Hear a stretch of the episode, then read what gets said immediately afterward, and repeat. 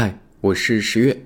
在开场想先问你一个问题：在你十九岁的时候在做什么呢？说说我自己吧，因为我比同龄人早上学一点儿，所以在我十九岁的时候，我应该是在读大三。我的成长轨迹是非常标准，可能也是比较有代表性的国内小镇做题家的成长路线，所以我还真不太有概念，在这个年纪除了上学之外，还可以是怎样的人生状态呢？最近我收到了这样一个留言，这是一个十九岁的南方女孩，她叫小绿。她说想在播客中讲讲她的经历。她自己总结这段经历时用的形容是“废物人生的可能性”。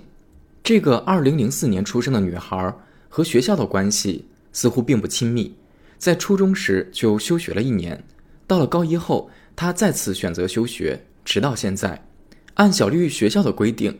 高中期间休学最多只能是两年，否则学校将很难继续保留该学生的学籍。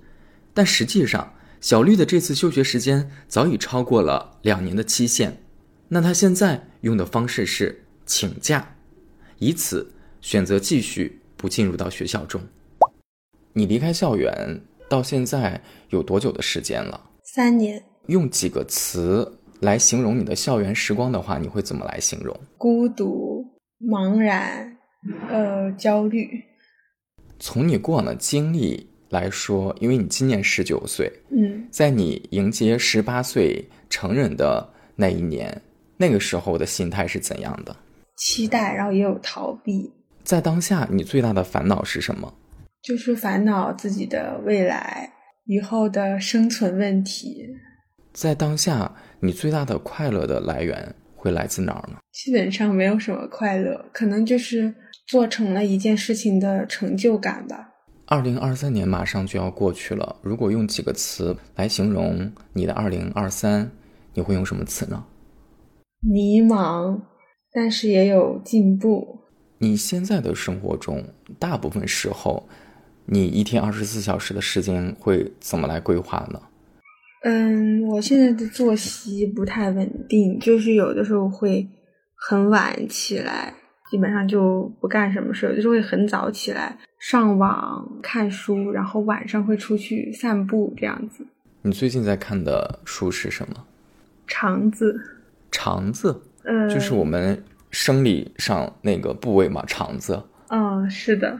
哎，我没有听说过，这是一本健康营养方面的书籍吗？是那个写《搏击俱乐部》的那个作家写的，就是比较写点、比较重口味的一个小说。已经读完了吗？是读完了。这是一个你读完之后觉得还是会向陌生人愿意推荐的书吗？嗯，我有向别人推荐过，但是别人听了以后就不太想看。你的推荐理由是什么？就是前面你描述这本书的那几个关键词给你的。周围的这个朋友推荐的吗？有前面的关键词，然后我又我这个语言比较贫瘠，我就说我觉得写的挺好的，但是别人可能觉得有点恶心。哦，你如果只是说觉得写的挺好的，那这个描述实在是就就吸引力太弱了，就没有一个具体的点。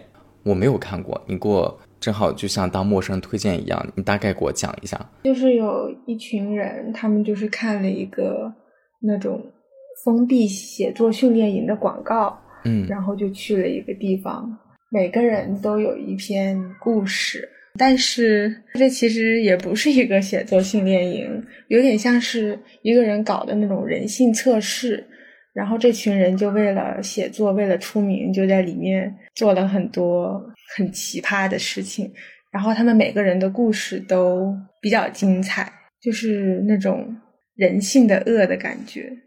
哦，听你的描述，我觉得倒还挺是我胃口的。这本书很厚吗？不是一个特别大部头的吧？我是在微信读书上面看的，这上面显示的是二十多万字，我觉得还可以，还挺好读的。这个算浅浅的种草了一下，我回头再去多搜一点资料，我还是有兴趣的。嗯，最后一个类似于快问快答的问题，你喜欢长大，喜欢不断变成熟的感觉吗？既喜欢又不喜欢吧。喜欢的点跟不喜欢的点各是什么呢？因为可能变成熟、长大要承担更多的责任，所以就会比较想逃避，就是不喜欢的点。喜欢的点可能就是要承担更多责任的同时，也可以有更多的自主性吧。自主性的这个我特别能够理解。我想问一下，关于责任，你觉得长大之后你需要承担更多的责任，你想要逃避这种责任，具体你你是指什么呢？就比如说，我现在在家里面，我就没有上学，然后我有在找工作，但还没开始做，我就感觉我对于我的父母来说是一种负担，就是很不好意思这样子拖累他们的那种感觉。收纳、整理、尊重每一种情绪，情绪便利店为你二十四小时不打烊。前面都是一些。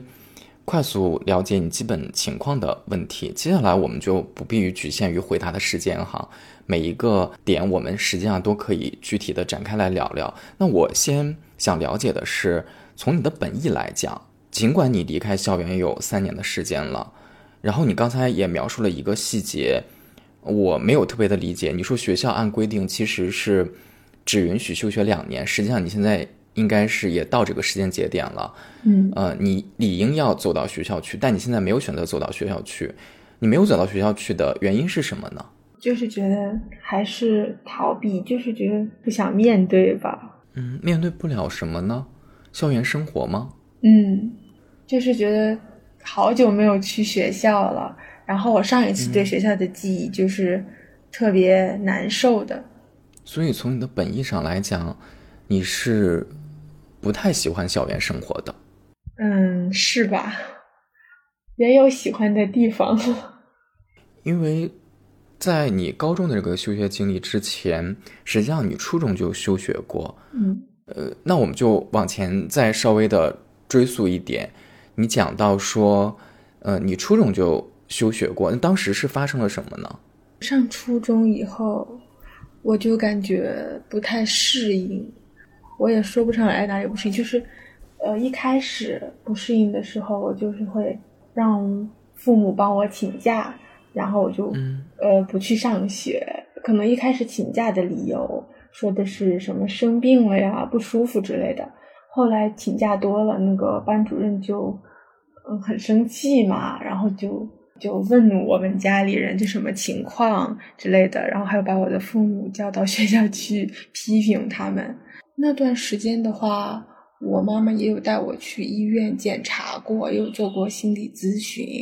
嗯，就是初二就一直在经常在请假。后来我妈妈不知道从哪里听说，因为现在这样子的孩子还挺多的，她就听说可能别的什么朋友、同事家的孩子跟我的情况类似，她就是说可以跟学校申请休学，我就休息。一年再来读书，可能对我会比较好。就这样子休了，休了一年。嗯嗯，这是在发生在初二的时候。嗯，就是初二读完休了一年，然后又去读初三。呃，你现在回头再去想当时那个更像小孩一点自己，你觉得你那个时候逃避的是什么呢？是成绩、同学关系？或者说你在初中的时候，自己本身真的遇到了一些更极端的，或者有什么不好的事情发生了吗？同学关系的话，应该是没有。我现在回想，觉得，我觉得自从我休学以后，我就好像我的时间就停止了，我好像就没有长大过，所以我会觉得那个时候离我很近，离你很近。嗯，你是说离自己很近？你觉得？嗯嗯。就是在别人看来，可能已经是六七年前的事了，但是对我来讲，就好像在昨天一样。呃，我感觉成绩方面可能有一点吧，但也不是特别多。就是我刚上初中的时候，成绩挺好的，后来状态不好以后就下滑的很快，可能心里面有点落差，但是也不是特别主要的原因。那你觉得主要的原因是什么呢？我也不知道，嗯，可能实际上并没有发生什么特别的事件，或者是某些极端的事件。对，没有。所以我自己有的时候我想的时候，我也觉得很奇怪。如果你现在来想的话，你也不知道原因是什么。嗯，在精神上跟在心理上的这种感受，我明白了。那它会在你那个时候影响到你一些身体上、生理上一些不适的反应吗？还好，可能有的时候会有一点，但是基本上还好。就是一种很莫名的，你觉得我就不是特别的适应学校里的生活，就有这种感觉。嗯，就是我也有进行一些心理咨询，嗯他们也会问我什么原因，然后我们就一起交流，但是好像也没有什么结果。有的心理咨询师会跟我说是家庭的原因，但是我不是特别认可。你当时见了多少心理咨询师？一共可能有四五个吧，但是有的就是那种只有一两次交流的，有的时间就比较长。所以，尽管见了四五个心理咨询师，但似乎你跟他们交流之后，你自己不知道原因，但好像你也透过外外人的视角，也没有找出让你觉得幸福跟觉得呃有道理的原因，那就更谈不上他们可能会给你比较有效的建议喽。在当时的时候，就是后来有一个心理咨询师，我跟他就是进行了好几年的咨询，就是直到前段时间才结束，而且断断续续的。我跟他交流，大多数时间我觉得很开心，就是我很期待跟他交流，但是实际上我觉得没有什么实际的那种帮助，只是觉得很开心。嗯，这个会困惑你吗？嗯，让你会觉得说，在我的身上好像还有一个像未解之谜一样的谜题。哎，我为什么不喜欢学校里面校园这样的状态？这种状态在初中的时候出现了，你看，在我现在上了高中之后，依旧在出现。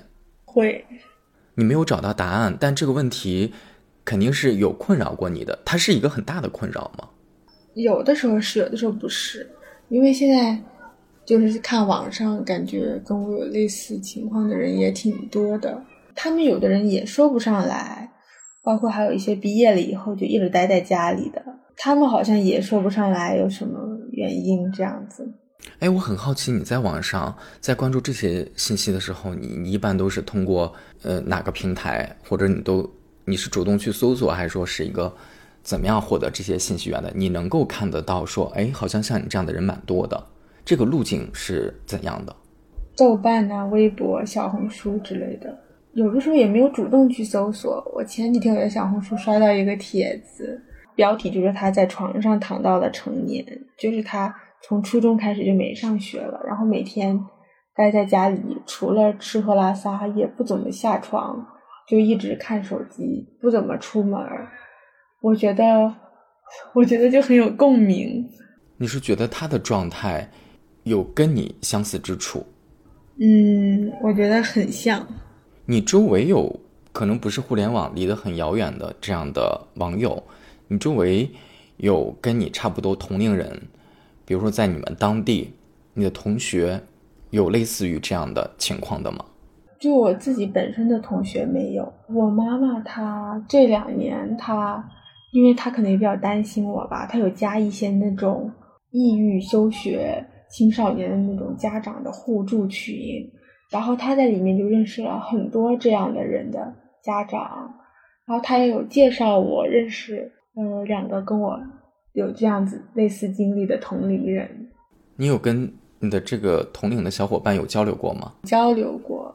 我感觉这个事情对他影响不大，给我感觉就是他挺活泼、挺开朗的，然后也挺开心的，就是他自己表达出来的，他不会因为这个事情，也不会因为未来感到非常焦虑。嗯，他好像就觉得只是我现在不适合去学校而已，并没有什么特别的，就他那种状态很自然，就觉得好像这种事情就是小事一桩。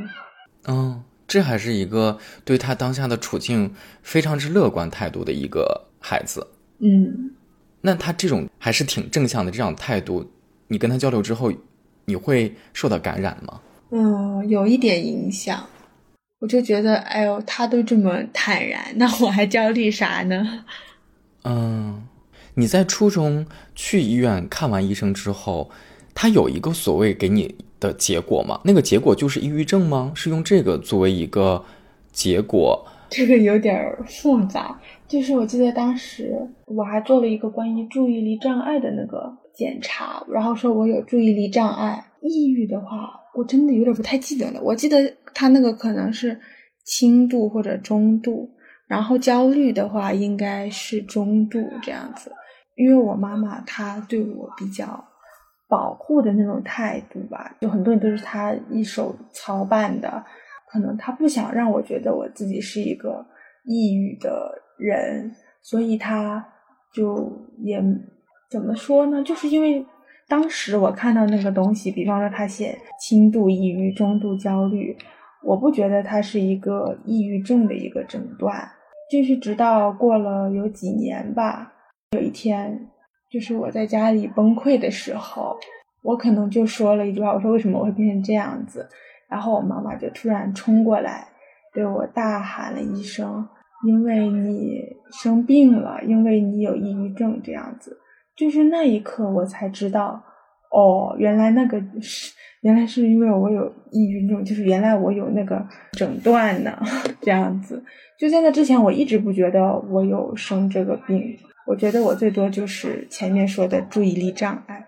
听你讲你初中的这段经历的时候，你的妈妈至少我不知道你你家里人其他人的态度哈。我我听下来好像你的妈妈对于你是非常之保护的，疼爱有加。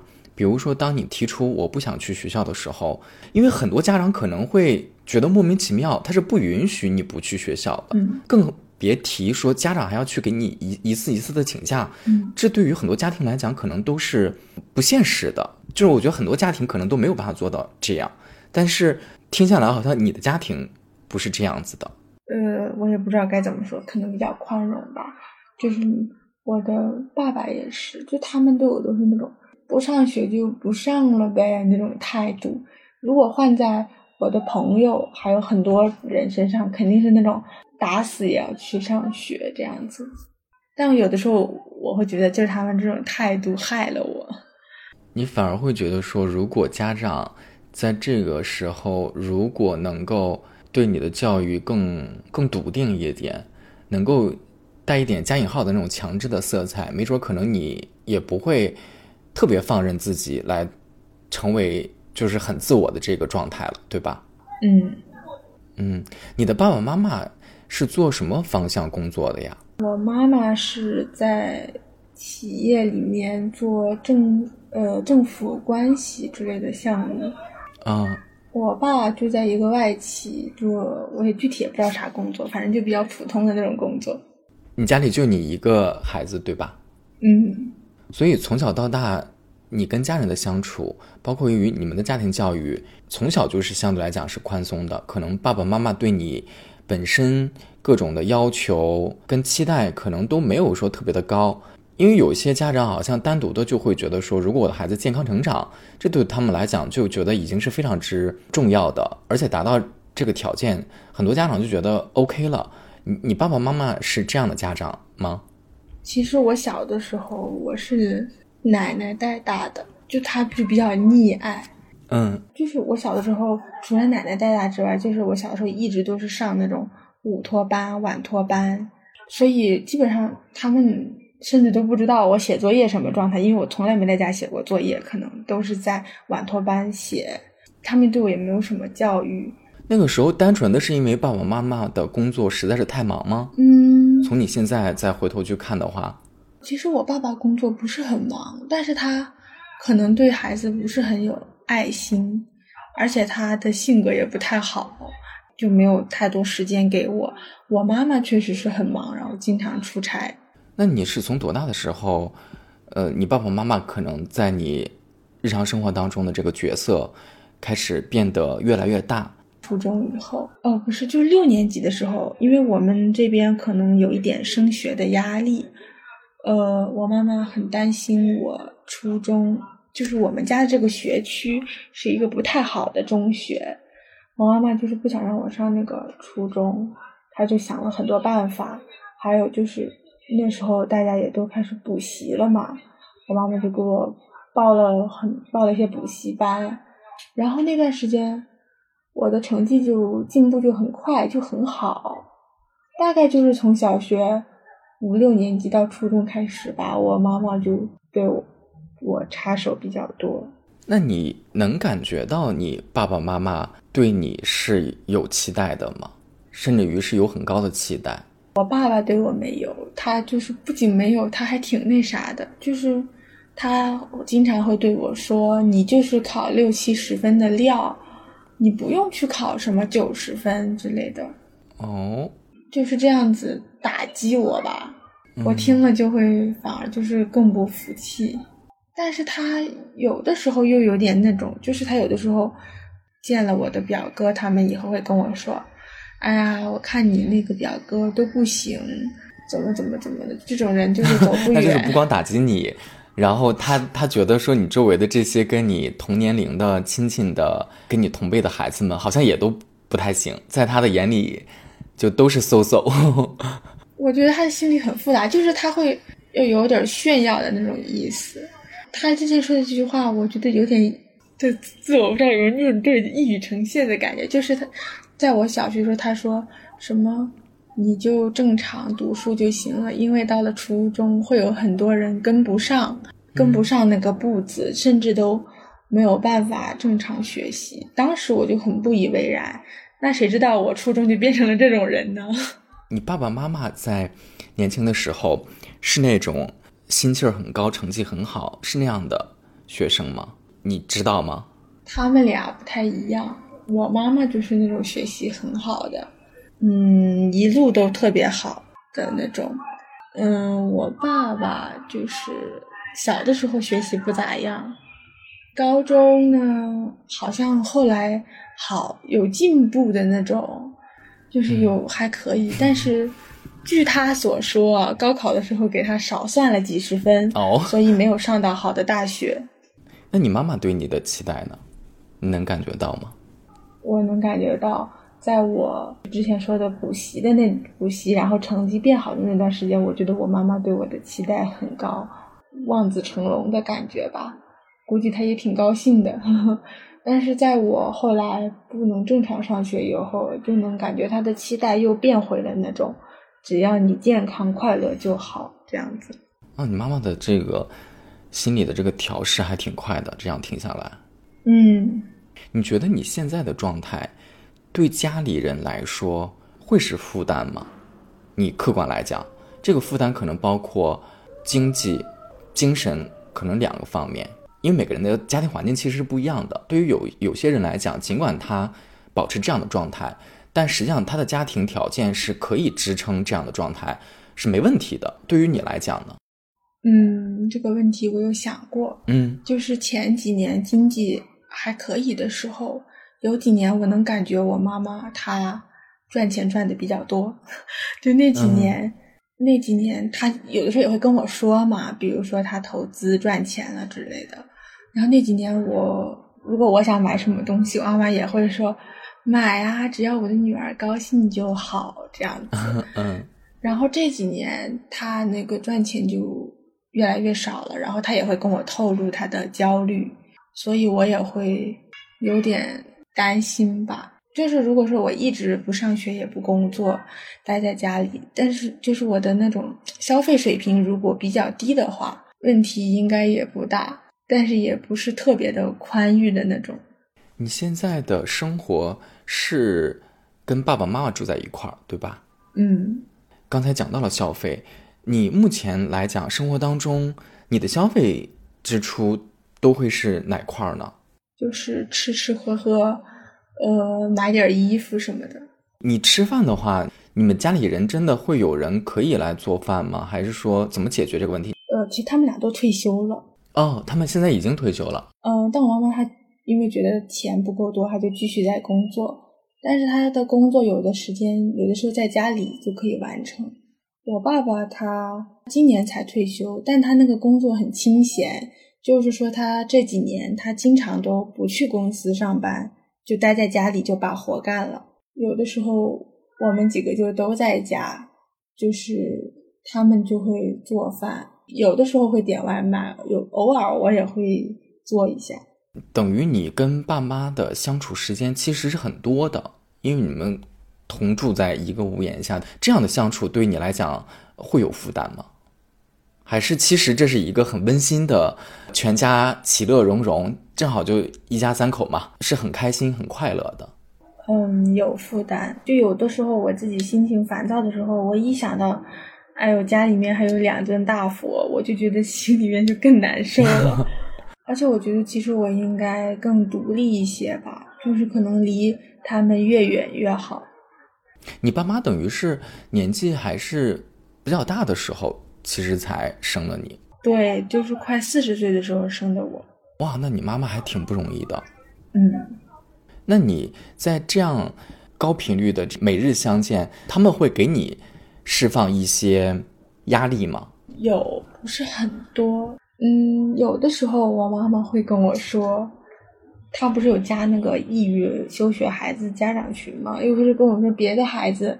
哎呦，去上学啦！哪个孩子赚了多少钱啦？那种东西，嗯，我爸他就是很偶尔的时候，他会有一天他突然说什么“小心我以后吃不起饭”什么的这种话，就是他们有的时候会这样说吧，但大多数的时候都不怎么给我施加压力。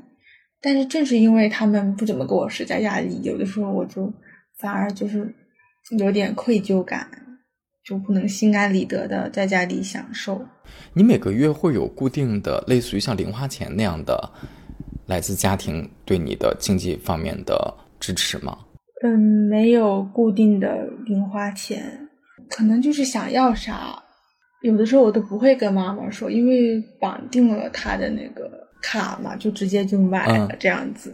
啊 啊，反正他也能知道。因为他肯定也收到短信嘛，但是你也不需要特别的报备，每每一个细节都说，哎，我今天想买这个，明天想买那个，就不至于这么细细碎。嗯，有一点就是我基本上从来不花我爸爸的钱，都是花我妈妈的钱。这个有什么说法吗？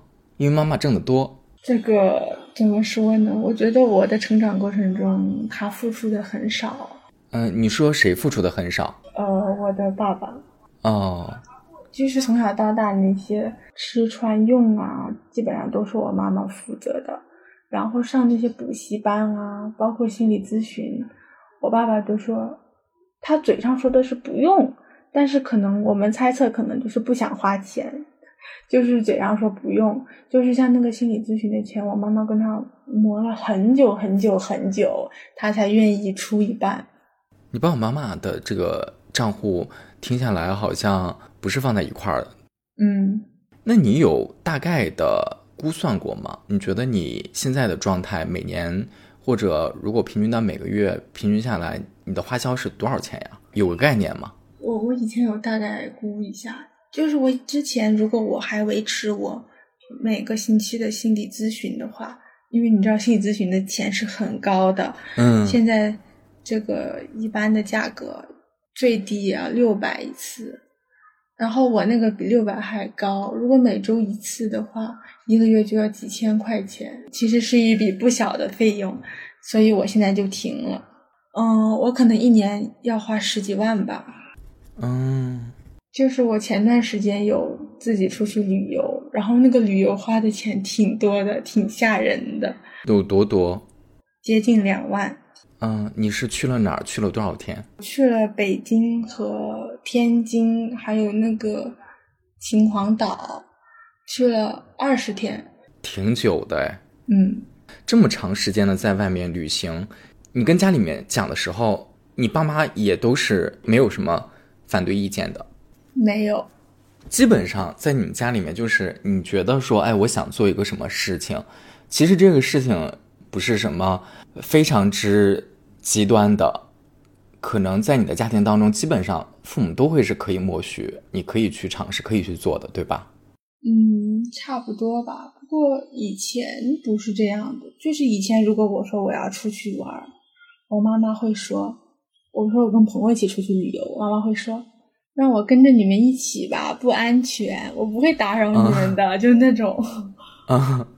我感觉也就今年吧，就是觉得他的变化比较大，就是一开始都没想到他会同意，毕竟还没有朋友一起，就是你自己一个人。嗯，为什么会前段时间突然之间想去旅游了呢？因为很想去北京，而且也想给自己一个锻炼的机会吧。我其实最近几年每年都有跟家人出去旅游，但是我每次出去旅游的过程中，我都会有情绪崩溃，嗯，而且还不是一次两次。我感觉我离开家远了，我就会情绪崩溃。平时在家里面就是那种麻木的状态，结果这次出去，就我一个人出去，我一次都没有。哦，我就在想，是可是不是不是因为离家远了的原因，而是因为跟家人在一起的原因？那你当下的这个状态，实际上我可不可以理解为，很多时候只是你心理上，可能是偏精神层面上，对于回归校园的一种排斥，就仅此而已。但实际上，真的要是从你生理层面上来讲，是不存在什么，比如说有哪里真的不舒服、不舒适，或者什么疼痛，类似于这样的一些生理性的病变的，实际上是没有的，对吧？没有，你这几年的状态，我可不可以把它定性成有点偏家里蹲？啊，是的，你休学的这三年，在家里面家里蹲的这个三年，你自己的情绪，你能感觉到他也是经历了一些变化的吗？有，反正我觉得现在就还好吧。现在还好，是指现在的状态是平稳的、平静的，相对。嗯，其实总体上都没有太大的波动，就是比较麻木吧。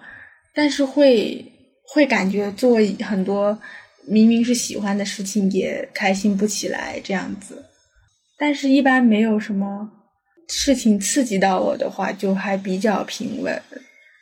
如果但有的时候我也不知道发生什么事情，就会让我突然就很崩溃，然后会很想死之类的，也会有这样的情况。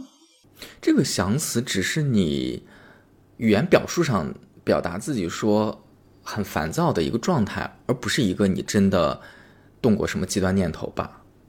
我是真的想死，啊，是真的。嗯，就是我自己也不理解，就很奇怪，可能本来还很平静，然后就会突然就是真的是很想死。突然之间吗？还是一般也会需要像导火索一样，因为某件事情会诱发你，你觉得你情绪不高兴了，所以才会这样想？嗯，两种情况都有吧。但是你没有做过什么极端的行为吧？呃，还没有。嗯，有的我认识的人吧，他们可能就是会自残之类的。嗯嗯，我没有过。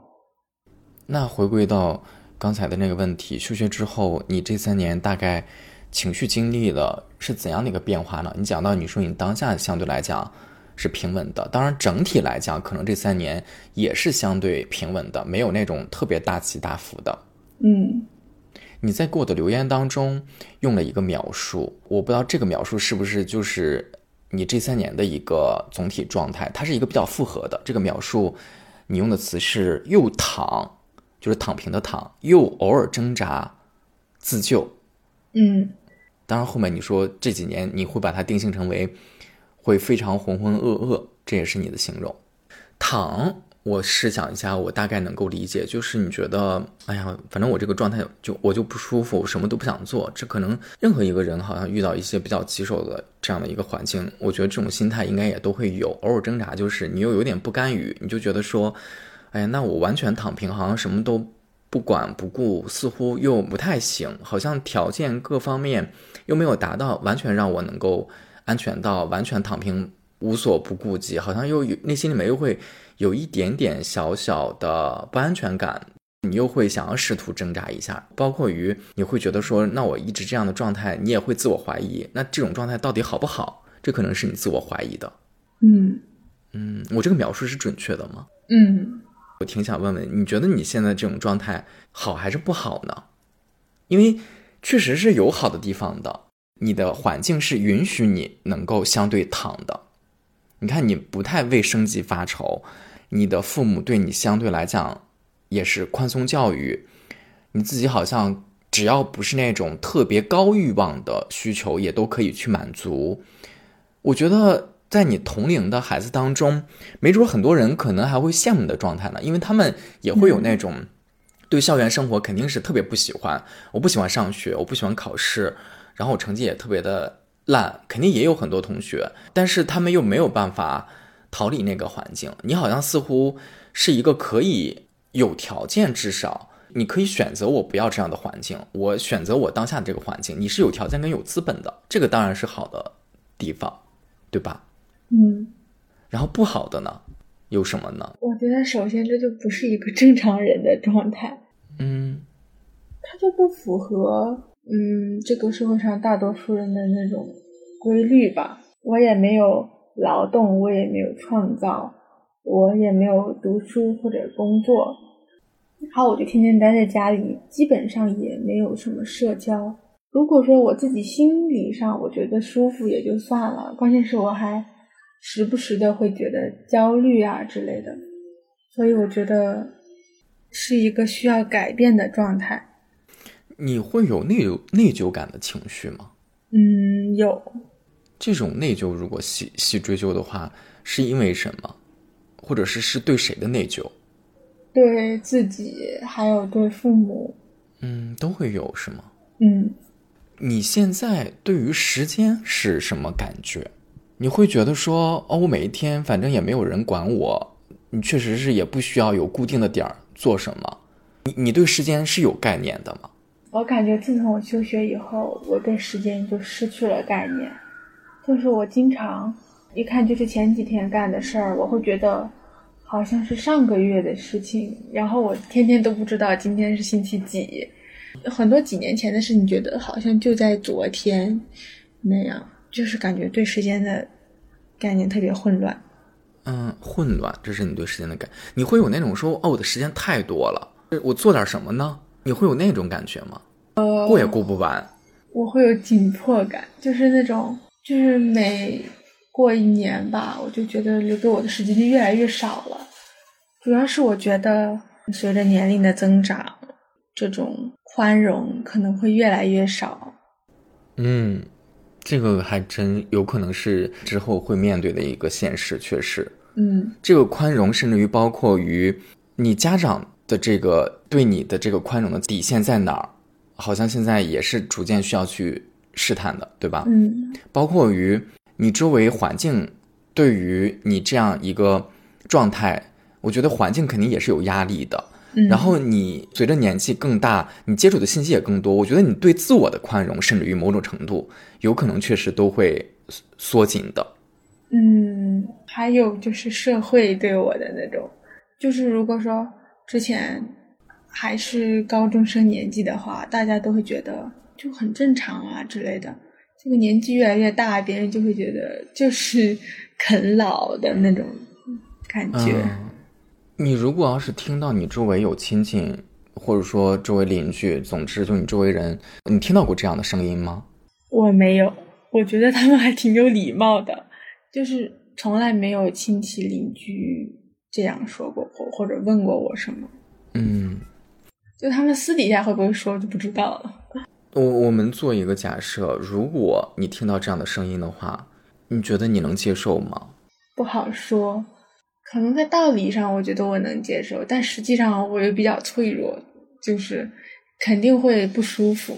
嗯，因为我在想，可能对于有些人来讲，有可能你的状态他是完全不理解的，嗯他会觉得说啊，还有这样的人，像你用的词，有些人可能会觉得这不就是啃老吗？你好像你你描述那么多，说的可好听，对于有些人、嗯人来讲，他可能就会把它特别简化的就概括为这是啃老族，对吧？家里蹲。最近这两年还流行一个叫全职儿女，但好像嗯你你这个状态还不算是全职儿女，因为别人讲讲那全职儿女还是为家里需要做点贡献呢，你必须得有个全职的概念嘛，你得要为家庭付出呀。但是你年纪，说实话，你年纪并并不大，就十九岁，以你的能力阅历，你又能为家里做多大的贡献，或者你能能做些什么呢？把你的这个情况，如果我们真的设想放到互联网这个世界当中，这个舆论场当中，可能确实是会有各种各样的声音的。嗯，我自己有一个经历，就是我小时候我以前的朋友，后来去了不同的学校以后，就没有怎么联就联系很少。然后我前两年我就约他出来嘛，然后肯定会聊到上学的内容。当我跟他说我休学之类的事情，还有一些我在社交上面就是那种很差的那种，然后他就有很惊讶的跟我说：“你怎么变成这样？”我觉得那个那个话对我来讲伤害就挺大的。嗯，很重。因为他是我觉得我以前最好的朋友嘛，但是他也不能理解。嗯，好像你做了一个多么不堪、多么不好的一个一个事情。嗯，在互联网上还会有一种说法，当然我觉得这个帽子呢有点大，就会有一种声音会觉得说现在的年轻人越来越脆弱了。哎，我那天还看到一个题目，我有点忘记我说的准不准确，就有点像脆皮儿，就脆皮，哦就是在讲我没有特别深的去看过这个话题下面的一些帖子啊，哪怕通过这个描述表面，我们也能大概能够理解什么意思。你怎么看这句话？或者说，当有人会不会听了你的经历之后，如果这个人会用说你是不是太脆弱了来描述你的话，你能接受吗？你是什么样的一个感受呢？或者说，还是说你你想反驳？你觉得这说的是没有道理的？我觉得这个确实确实是现在的一个情况吧。然后，如果别人说我的话，如果被这么说，我肯定会有点不舒服。但是现实上，我确实是 脆，太挺脆弱的。你又觉得说对了，好像是吗？嗯？但这种话好像就只能用来自己说自己。就如果是别人，嗯特别是不熟的人这么说，就会觉得你凭啥呀？就那种感觉。嗯，如果你自己扪心自问哈，你为自己的这个心态打一个分，你觉得就这个坚强程度，如果这个坚强程度是十分，是满分，你觉得你的这个心理承受能力也好，你的这个坚强程度、勇敢程度也好，是在几分？可能三分吧。哦，那你给自己打的分还是挺低的，嗯，我比较有自知之明。你这就是很脆的。嗯，那你害怕的是受到什么样的伤害呢？失败吗？还是说是什么呢？比如说，我们具体来讲，就拿上学这件事情，就是如果我我最后就是上学去了，它能怎样呢？它最不好的结果是什么？在你的这个脑海当中，因为你害怕嘛，你说我挺想躲避的，最差的情况可能就是我受不了，然后我就那种什么自杀了那种吧。但是你受不了，具体你受不了什么？这个实际上对于你来讲，又是一个好像不太能够说得清楚，或者能够探得清楚的一个东西。我也不知道我受不了什么。那你现在生活当中，你最大块的时间一般都会做什么呢？长期来讲，我说实话一般也不做什么，就是上网，然后时间很快就过去了。最近的话，从我旅游回来以后，就是前些天有在找工作，有得到一个那个，就是有一个就是通过了，然后我就在等那个体检的健康证办下来，然后到时候看能不能入职，是一个什么样的工作？兼职店员，什么店的？无印良品。哦，兼职店员。那这个是需要你每周过去去几天，是类似于那种性质的吗？嗯，这个工作是你有兴趣去做的吗？还是你出于迫于你对自己的一个推动力，说哦，我现在就是得要找点事儿做，我迫不得已，我做了这个选择。就是我一直都还挺想找工作的吧，但是又觉得自己走不出那一步。就是从旅游回来以后，我就发现，哎，原来我可以一个人计划，然后一个人在外面这么久啊，也没有出什么大问题。我就觉得我可能比自己想象的要好一些，所以就下了这个决心吧。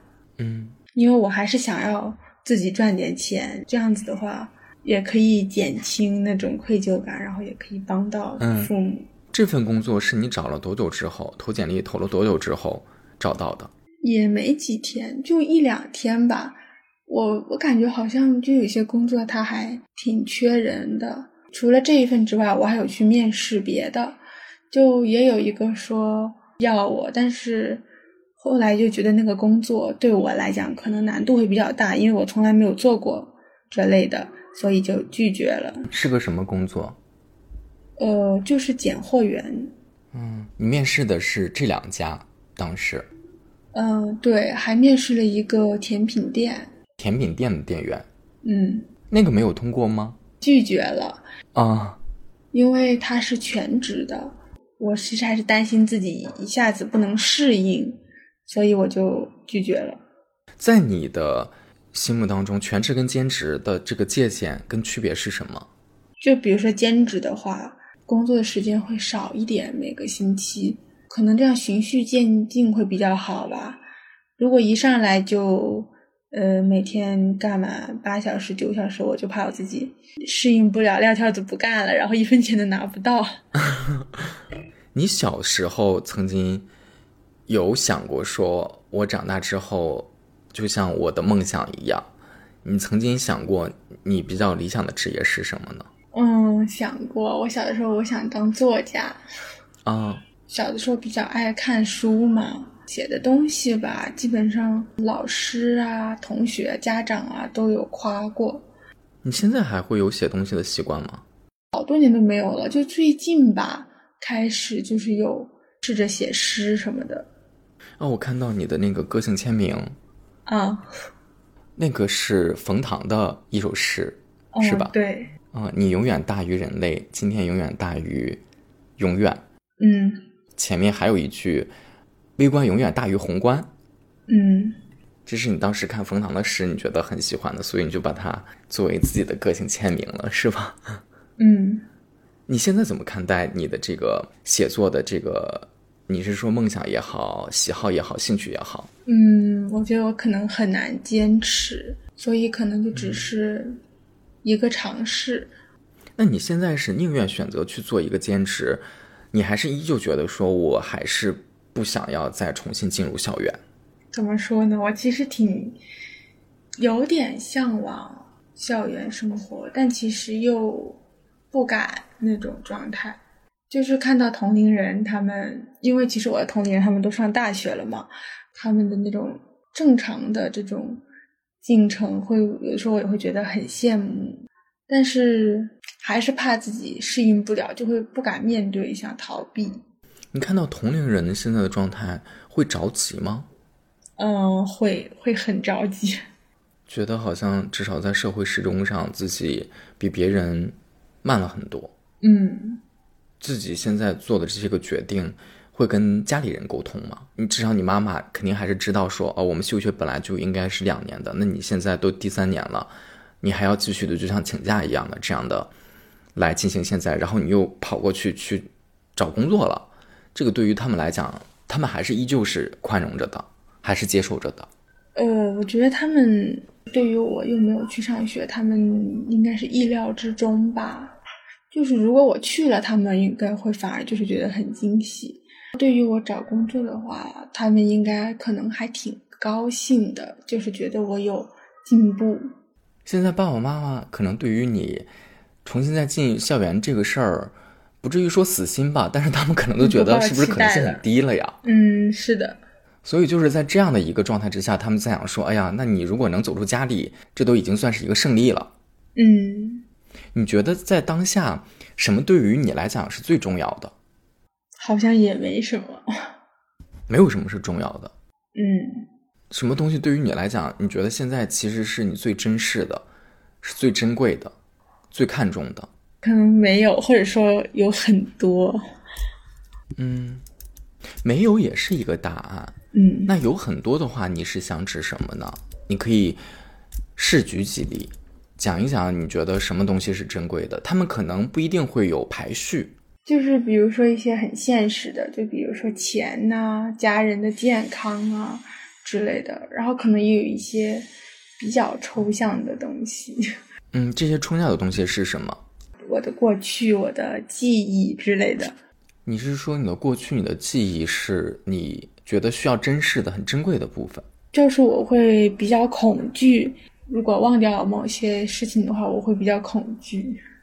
忘掉哪些事情你会比较恐惧呢？经历就是不管是小事还是什么，就我觉得这几年就是自从休学以后，会觉得自己的记忆力越来越差，我就觉得我失去了很多我对过去的时间和记忆的那种把控，然后很多事情想不起来，然后也不知道当时什么感受，这件事情会让我有一点难受，有点恐慌。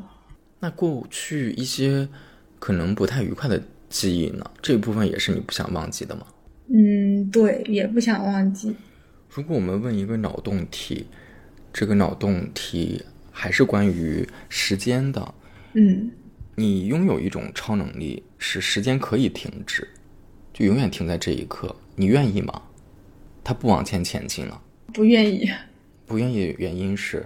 我现在的生活其实挺无聊的。如果停在过去某一个我感觉挺幸福的节点的话，我可能是愿意的。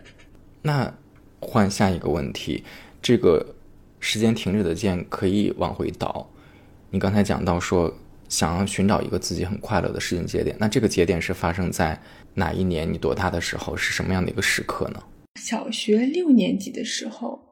嗯，因为那个时候，我觉得我好像现在想想，觉得好像挺开心的，成绩也挺好的吧，也有挺多朋友的那种，也没有什么压力。但是我觉得我会这么想也蛮奇怪的，因为我那个时候就是有被同学霸凌，但是我现在想起来，竟然觉得那段时间很幸福。即使好像有被同学霸凌的经历，但相比于。最近这些年的经历，你都会觉得那都不算什么了，你还宁愿回到那个时候。对，你在留言当中还有一句话，我觉得很妙。嗯，你说如果要是我们做一次聊天的话，你觉得主题概括可以叫做“废物人生的可能性”。嗯，那我们现在如果就是聊一聊这种可能性的话，现在的你而言，你预想到了人生具有哪些可能性呢？你有没有设想过，你二十岁之后的人生有可能会是怎样的？这二十岁之后的人生，我们可以把它分成，比如说，我们先讲讲你最理想的状态，你觉得可能是怎样子的？最理想的状态，可能就是在在学校里面正常的读书。嗯，还有一些比较遥远的，看起来比较难实现的，因为我有在互联网加一些，比如说逆社会时钟啊之类的组。就里面可能会有一些一些人也是没有按照大部分人的规律去生活工作的，我就在想，可能我也会去像他们那样，比如说去一些嗯地方穷游，然后以工换宿之类的那种。那你还设想过其他的可能性呢？比如说，我就写作之类的，可能会稍微能。有一点报酬，一点成就感，还有吗？还有，我就很难想到了。你现在会对未来有期待感吗？现在很难有了，以前可能还会有吧。现在我就觉得没什么好期待的。还有最后一个问题，因为你今年十九岁嘛，嗯，就刚刚成年不久。如果在这个时候通过声音，你给自己留一颗声音的时间胶囊。这段话有可能是你之后会听到的，或者就是你此刻很想表达说给自己的，你会想要说什么呢？我会可能想跟自己说，希望你有所创造，找到了自己的价值吧。嗯，有所创造，找到价值。如果你喜欢这个播客，还请通过订阅、评论、点赞、分享、五星好评等方式给予支持。你的每一个动作都可能会让它被更多人听到。如果你也想参与聊天，想和主播直接交流，想加入听友群，都可以添加播客小助手微信 moodmart m o o d m a r t。我们下次再见。